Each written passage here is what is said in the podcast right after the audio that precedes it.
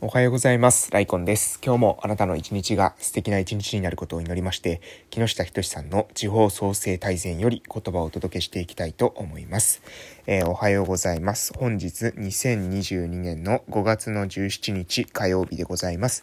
えー、皆様いかがお過ごしでしょうか？私は鹿児島県の奄美大島の某村で地域おこし協力隊として活動しているものでございます。えー、昨日の近況報告を行かせていただきたいと思います。2022年の5月の16日月曜日、え、この日はですね、え1日ですね、え近隣福祉ネットワークっていうですね、え私たちの地域の、え福祉のね、ネットワーク作りに向けたね、集落、各集落をですね、回って、え社会福祉協議会の方とかですね、え役場の方とか、そして、えー、えー、社会福祉協議会役場、そして、まあ、警察の方とかですね、えー、そして、えー、地域にある社会福祉法人の施設の方たちと一緒に回りまして、えー、地域のですね、えー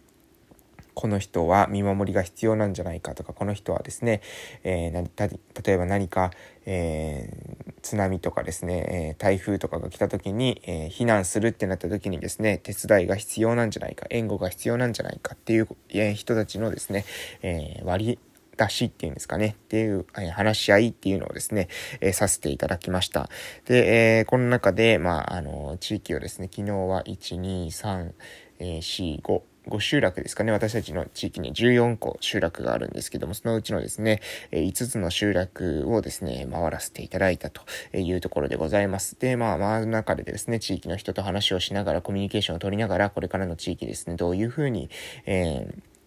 まあなんですかね、えー、見守りが必要なのか、どういう人たちに援護が必要なのかっていうことをですね、話し合う機会となって、えー、非常にですね、えー、いい経験だったなというふうに思っております。で、まあ去年もですね、したわけなんですけれども、今年もね、えこうやって話す中で、まあ私のですね、顔を知ってくださっている方もですね、徐々に増えてきているのかなというふうに思っております。えやはりですね、えまあ、あの、ウェルカムなですね、前回に行った時はですね、この人誰かなっていう風な雰囲気だったんですけれども、今回行った時には、え、まあ多少なりですね、ウェルカムな雰囲気が、え、あったということで、非常にですね、嬉しく感じておるというわけでございます。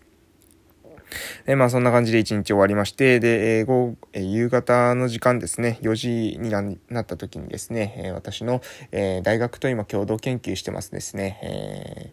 えーえーとですね、えー声に、えー、何ですか、えー、ある種発声に対してですね、えー、障害がある、え、そういった方のですね、え、発声を、え、音声処理を行ってですね、えー、綺麗な、えー、綺麗な音声というか、まあ、まあ、いわゆる、え、音声に、え、困難さがある人向けの、えー、Siri のイメージですかね。Siri とかですね、えー、OK Google っていうあの音声認識ソフトがあるかと思いますけども、その OK Google とか Siri の、えー、まあ、えー、音声に、えー困難さがある人バージョンという、え障害がある人バージョンというわけでございます。で、そちらの方の、ま研究をされている先生とですね、私の大学の先生を介してですね、つながることができましたので、そちらの方の共同研究ということで、私たちの地域にですね、えいらっしゃいます、え先輩のところにですね、行って、えで、えます、えその音声のですね、収録作業などを行ったと、そういった、えところでございます。まあ、そんな感じで、まあ、いろいろですね、しているわけなんですけれども、それとプラス、え仕事が終わってからですね、今度は、え消防団のですね、え大会の練習ということで、え来月の6月のね、18、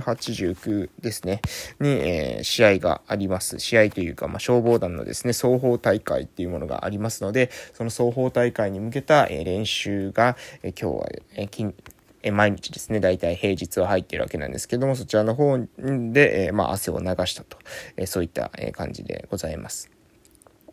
まあ、で、え今日はですね、え、また京都で、え、いろいろ予定入っておりますので、日々、え、なかなか、え、忙しくてですね、ちょっと YouTube の更新とか、え、ラジオトークの更新とかが結構大変になっていますけれども、まあ、えー、6月の18、19までの、まあ、え、そのですね、何ですか、この期間限定のですね、え、頑張り時なんだというふうに思ってですね、え、体調を崩さないように注意しながら、え、頑張ってまいりたいなというふうに思っているところでございます。ということで、え、そろそろですね、木下仁さんのえー、地方創生大全の方に移らせていただきます。それでは本日の内容を活かせていただきたいと思います。えー、本日は利益と真正面から向き合わない予算型活性化事業ということで話していきます。えー、地方に必要なのは、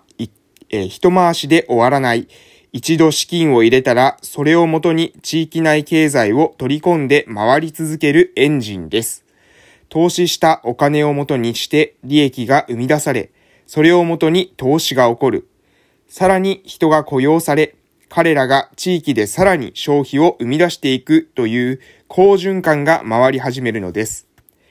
継続する事業があれば、立ち上げに投じた資金も1回だけの金額だけで終わらず、毎年雇用を生み出し、利益を生み出し、さらにその地域を活性化させる。再投資を地域内で行うことが可能になるわけです。そうしていくうちにエンジンはさらに強化されて、地域内経済だけでなく、地域外経済も対象にした事業に発展していく可能性があります。これが地域の発展につながります。では、地域の衰退とは何でしょうか？それは経済問題に端を発しています。まともな仕事がない。まともな仕事がないから人もいなくなる。人もいなくなるから、ますますまともな仕事がなくなっていくという負の循環が回っているのです。何とかしてこれを断ち切るしかありません。そのためには利益を生み出す事業と向き合わなくてはなりません。という、内容でございます。まあ、重要なポイントとしましてはですね、地方に必要なのは一回しでは終わらない。一度資金を入れたら、それをもとに地域内経済を取り込んで回り続けるエンジンが必要ということでございます。えー、投資したお金で利益が生み出されて、それをもとにさらに投資が起こって、人が雇用され、地域で消費を生んでいく好循環を回らせることが、重要なんだよということですね。えー、なので、利益と真正面から向き合わない予算型の活性化事業、いわゆる、まあ、単年度使い切り型のですね、事業ですね。えー、今年、の、えー、まあ、予算を持ってきて、えそれに注ぎ込むけれども、でも来年になったらですね、また予算がないとですね、回らないみたいな事業っていうのはよろしくないよということをですね、言っているわけなんですね。まあ、これね、当たり前ですよね。考えればですね、わかることだと思うんですけれども、えー、その、なのでビジネスモデルから考えないといけないんですよね。毎年毎年やればやるほどですね、そのビジネスがだん、えー、今年よりも来年、来年よりも再来年、だんだんだんだん、えー、自分たちにとってですね、えー、都合のいいようになっていくのか、有利になっていくのか、まあ、労力は減って利益が上がってっていう構造ですね。え多くの、えそのなんですかね、単年度借り切り、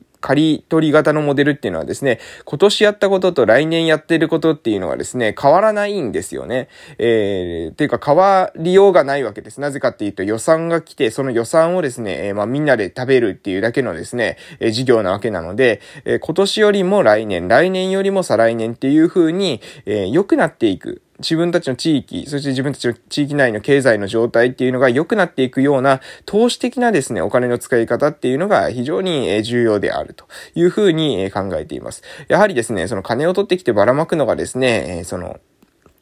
行政の仕事であるとかですね、役所の仕事であるみたいな認識だと、どうしても単年度借り切り型、え今年もらえばそれでいい。来年以降は、まあまた来年ですね、え借り取ればいい。えそれを続けていくとですね、地域内で投資が積み上がっていかないので、結局ですね、5年経ってもですね、10年経っても、地域の状況って何一つ変わらないんですよね。でもこれを5年とか10年とか長いスパンで物事を捉えて、で、その上でですね、今必要な投資、え今やっていくことによってですね、5年後、10年後、すぐに効果出なくてもいいんですよ。5年後、10年後確実に、えー、楽になっていくだろうというような、そういったロードマップが、えー、描けるかどうかなんですよね。そういった道筋が描けるかどうかです。えー、それに向けて投資を行っていくんです。最初はですね、儲からないからこそ、え他の地域はやらないわけです。だからこそやる価値があるわけなんですよね。これ全部反対なんですよ。やってることが。儲からないからやらないんじゃなくて、儲からないから誰もやらないから今からやる価値があるわけですね。もあの、目先で1年1年で儲かるか儲からないか以上にね、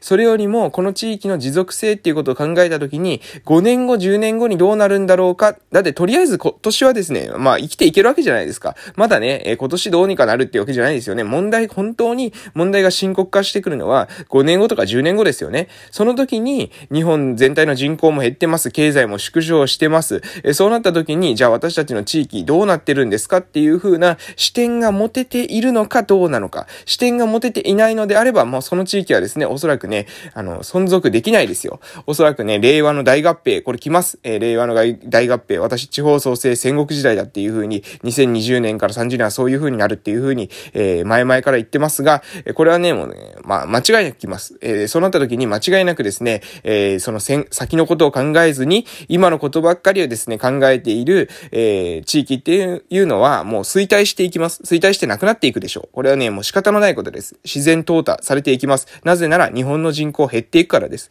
人口が減っているのに今ある自治体の数っていうのをですね、すべて維持することっていうのはこれは困難です。なぜ困難なのかっていうと、多くの人っていうのはですね、え自分たちの地域の今までのやり方で今までのように統治しようということにこだわるからですね。でそうやってこだわった結果、子供をたくさん産めとかですね、やれ結婚しろだのですね、えー、やれですね、えー、何ですか、え結婚したら今度は出産しろ、出産したらね、今度は、えー、子供供がね、えー、を育てれば、それで子供の人口が増えて、子供の人口が増えれば人口が増えてみたいな考え方するんですけどもね、えー、子供ね、えー、私の同級生ね、私しかこの地域に住んでないんですよね。えー、私の同級生ですね、全体で15人多分いたんですよ。え15人いたんですよ。